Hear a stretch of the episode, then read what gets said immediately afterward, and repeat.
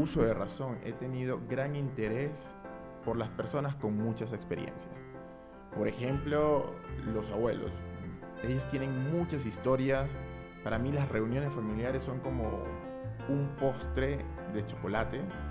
Y creo que ese interés me llevó sin querer, luego les contaré la historia, hacia la sociología. Algo que he notado en las historias que escucho son los patrones. Muchas veces sin querer y de manera inconsciente se repiten estos patrones, estas historias. En este episodio te invito a enfocarte en tu niñez, en tu historia personal. Mientras escuchas, haz el ejercicio de recordar tu niñez, tu, tu personalidad actual, la personalidad de tus padres, la de tus abuelos y la de tus adultos cercanos. ¿Por qué? Porque al final todos estamos escribiendo nuestra historia, tenemos, digámoslo así, un aprendizaje, pero también tenemos la decisión de con qué lápiz escribimos y cuál será la línea guía en nuestra historia. Posiblemente en este, en este recordar, en este ejercicio que te, que te estoy pidiendo que hagas, detectes adultitis. Si aún no conoces lo que es adultitis, estuvimos hablando un poco en episodios pasados, pero vamos a eh, profundizar un poco más en los siguientes episodios. Y detectes esta adultitis en tu pasado, tal vez ahora, en tu futuro, pero con este conocimiento esperamos que te ayude a que no vivas con adultitis en el futuro. En fin, estamos aprendiendo siempre del pasado, viviendo nuestro presente, construyendo y esperanzados en nuestro futuro. Soy Henry Márquez y te doy la bienvenida al podcast de Enfoque 360, Hablando y Creciendo. Siguiendo esta serie dedicada a la adultitis, tenemos invitada a una persona muy especial para todos nosotros en el equipo. Eh, ella es la señora Mafalda Esquivel de Béjar, madre de las especialistas en desarrollo y crecimiento personal, Gabriela y Verónica Béjar. Es economista de profesión, chef, innovadora, especialista en cocina nutritiva y cocina no andina, con estudios avanzados en análisis transaccional enfocados al crecimiento y desarrollo personal. El episodio de hoy se llama Los estados del yo. Gracias señora Mafalda nuevamente por estar con nosotros y en mis inicios de padre, cuando, cuando mi hijo mayor nació, usted en una sobremesa nos conversaba y nos hablaba sobre los estados del yo.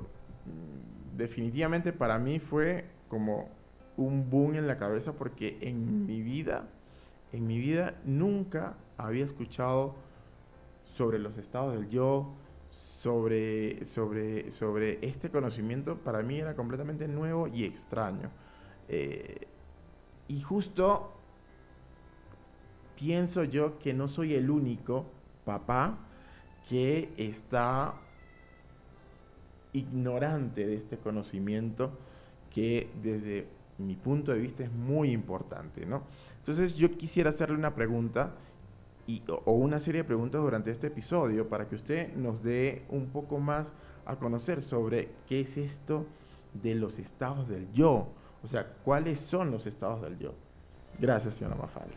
Gracias a ti, Henry, por la invitación. Eh, con mucho gusto vamos a dialogar al respecto del tema que estás programando. Muchas gracias. Muchas gracias. Bueno, los estados del yo. Em, cada uno de nosotros tenemos un yo, sin embargo, em, en el transcurso de nuestra vida vamos aprendiendo eh, diversas conductas, diversos gestos, diversos movimientos aprendidos de nuestros, de nuestros padres, cuidadores o las personas, digamos, que, que están cerca de nosotros. Entonces todo esto se va grabando en nuestro cerebro, se va grabando en nuestro cerebro de una forma espontánea y automática y esto se queda prácticamente grabado como una computadora. Para que sepas, en alguna medida, la computadora es prácticamente la imitación de nuestro cerebro. ¿Ya? Entonces, este, se queda grabado y cuando se presenta un estímulo parecido al inicial, pues nosotros eh, recordamos aquella, aquella sensación y la volvemos a repetir del pasado en el presente.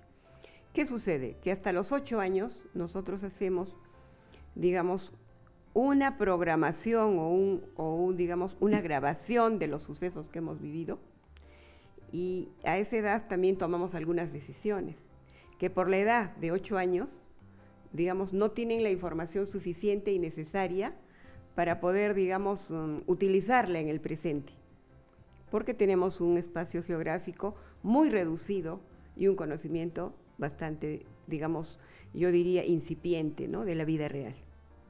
Entonces solo conocemos el ambiente de los padres, de la casa, de la familia, ¿no? Muy pequeño. Entonces, este, esta grabación que está en nuestro cerebro es la que está permanente ahí y en algún momento sale. Entonces, eh, los estados del yo fueron, digamos, creados por su fundador del análisis transaccional, el doctor Erich Verne. Él mm, hizo una investigación y vio que tenemos comportamientos diversos. Entre ellos, básicamente, tenemos el estado padre, el estado adulto y el estado niño. Cada uno de estos son posturas, posturas, gestos, movimientos, formas de pensar, de sentir y de actuar. En cada, digamos, en cada circunstancia que nosotros tengamos que enfrentar. Por decir, el Estado Padre.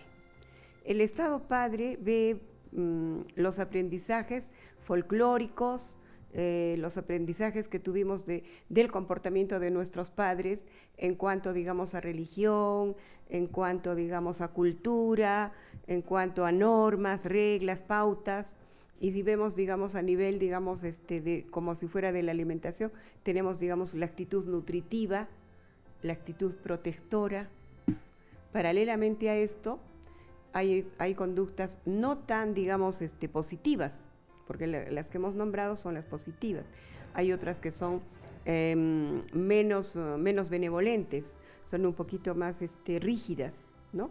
Donde, digamos, la actitud paternal es un tanto agresiva, un tanto, digamos, um, limitativa, ¿no? Entonces son, son situaciones que, digamos, um, se percibe em, al nosotros observar si estamos, digamos, como enseñando, orientando, corrigiendo, uh, protegiendo, um, mm, sintiendo la sensación que siente la otra persona, ¿no? Podemos sentir su tristeza, su, podemos sentirle el dolor y, tener la actitud de protegerle. Ese es un estado que, ese es un estado que se presenta y que estamos, digamos, em, en ese estado, digamos. Eso es como nosotros podemos identificar. Luego viene el estado adulto. El estado adulto es el vivir prácticamente en el presente y observando la realidad tal cual. El adulto nos ayuda a resolver problemas, dificultades, porque mediante el raciocinio actual en el presente podemos evaluar lo bueno, lo malo, lo conveniente e inconveniente que puede, digamos, resultar de alguna actitud que nosotros tenemos previo razonamiento. ¿Te das cuenta? O sea, nosotros analizamos la realidad, evaluamos lo que conviene, lo que no conviene y tomamos una decisión y actuamos. Em, esa actitud es la que nos permite el adulto. Y solo el adulto es el que nos va a permitir proyectarnos al plan de vida que nosotros queremos. Interesante em, lo que nos dices ahora, ¿no? Porque uno, eh, y, retomando un poco lo que, lo que nos decía, ¿no? Tenemos el estado padre y tenemos el estado adulto. Y nosotros en el estado padre vemos, o, mejor dicho, cuando nosotros nos decía que eh, tenemos este crecimiento de 0 a 8 años, ¿sí? Y son nuestros padres, nuestros, digamos, nuestro, nuestros primeros... Nuestros eh, modelos. Nuestros primeros modelos, ¿no? Y allí estamos nosotros eh, contemplándolos y aprendiendo un montón de ellos. Y es también como hasta esa edad que uno empieza a proyectarse en el futuro, ¿no? uno como niño dice, ah, yo quiero ser, recuerdo que yo en mi niñez decía, yo quiero ser astronauta. yo quería ser astronauta y luego dije, no, no, no, no quiero ser astronauta, quiero ser astrónomo. Mm. ¿Sí? Entonces, em, mi papá ingeniero, mi mamá este, dedicada a nosotros y a la educación, pero yo tenía como esa contemplación de ser eso, ¿no? Pero hay algo súper interesante que me sigue explotando la cabeza cuando nos lo dice. Es en el estado adulto que eh, podemos nosotros proyectarnos en el futuro. Entonces yo como niño de 8 años no podría de una u otra forma proyectarme como un adulto. A menos que mis padres me hayan enseñado eso a mí, ¿no?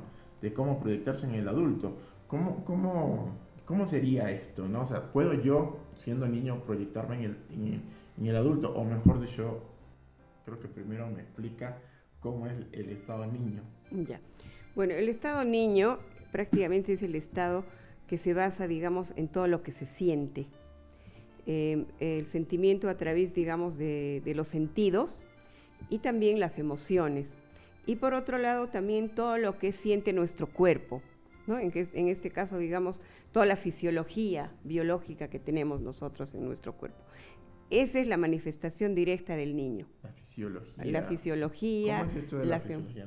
la fisiología, eh, por ejemplo, en la fisiología, por ejemplo, si tienes dolor de estómago, uh, sientes, digamos, dolor de cabeza, ¿qué, ¿cómo reaccionas tú frente a estos mm, estados de tu cuerpo? ¿No? Generalmente a veces uno le, duele la cabeza y quiere descansar y quiere reposar, siente dolor y también maneja todo lo que son los, los órganos internos. O sea, el niño es el que maneja toda la parte de los órganos internos.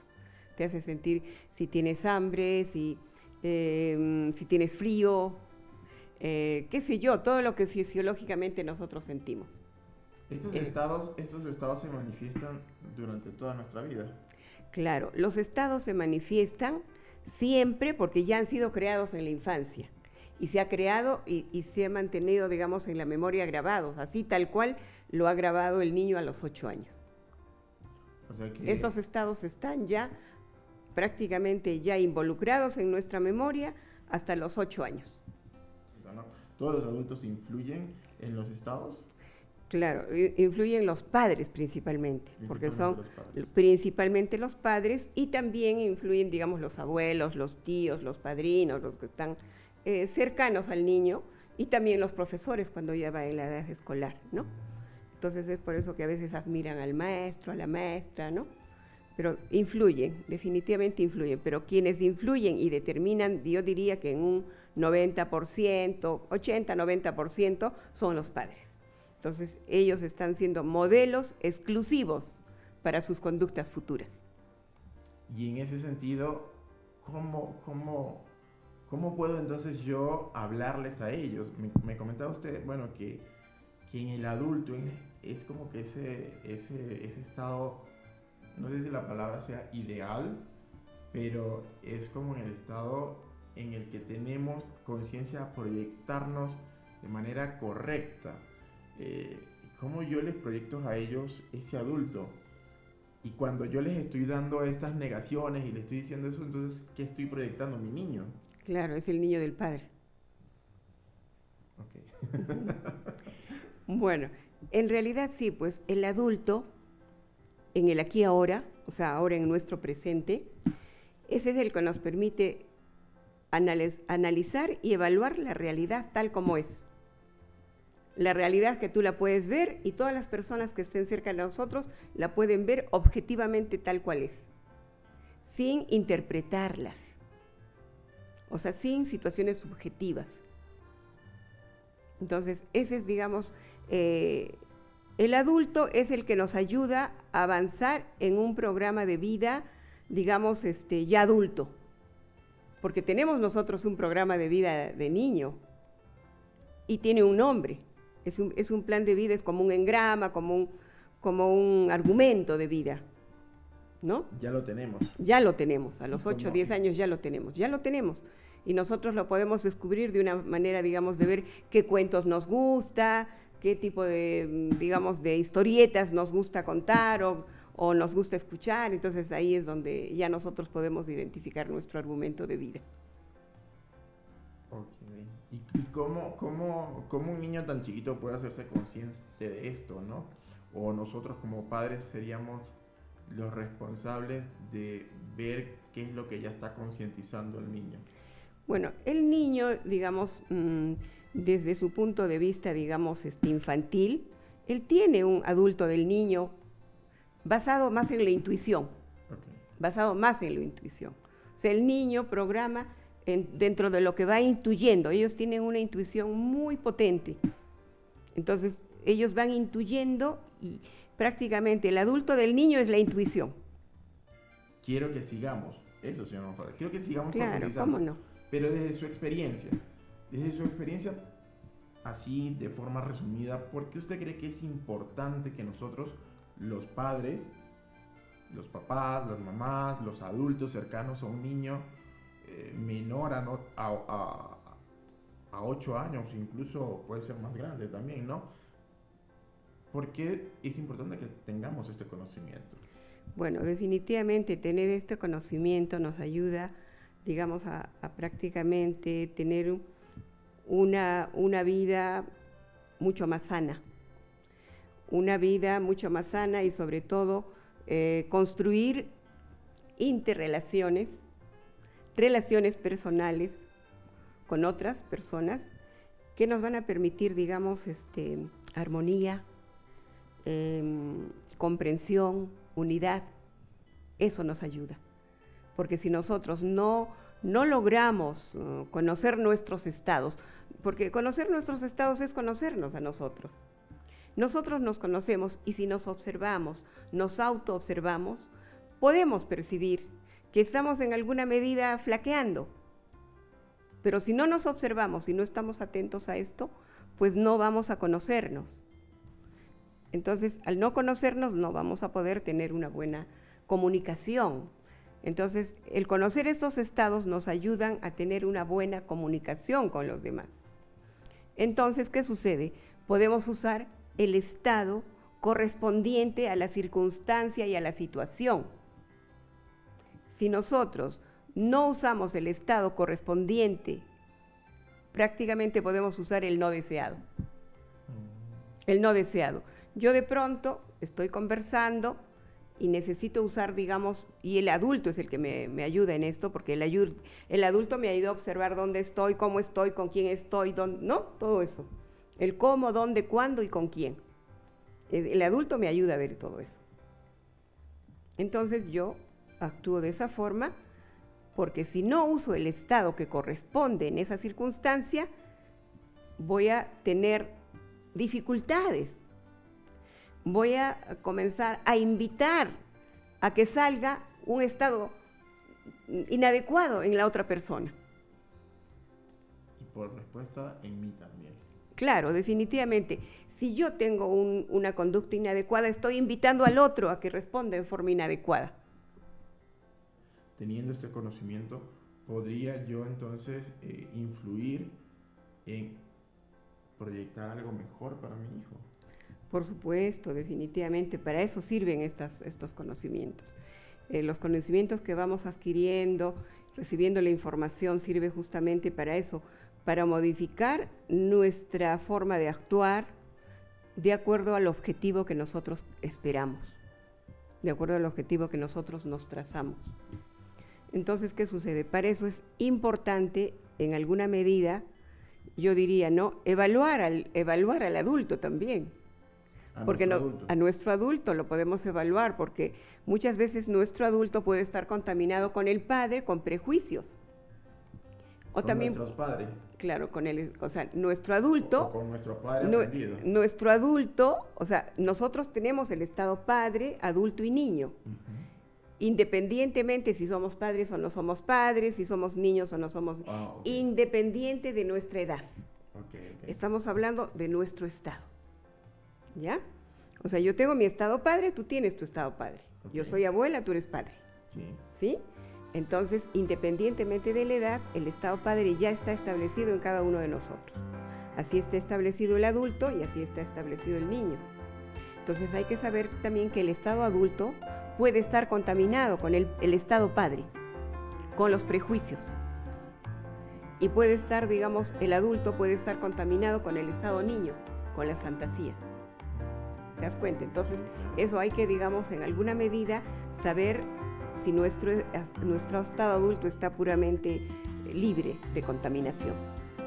Ok, entonces, mm, tomando esto en cuenta, mm, vamos, este, vamos a ir limpiando, ¿no? Un poco con este conocimiento podríamos llegar al punto de ir limpiando nuestros diferentes estados. Bueno, muchas gracias, señor Nopal, por su tiempo, por su experiencia y a todos los que nos escuchan, eh, te invito a que nos dejes tus comentarios, tu mensaje de voz, compartas este podcast con, tus amigos, familiares eh, y te suscribas en nuestra web.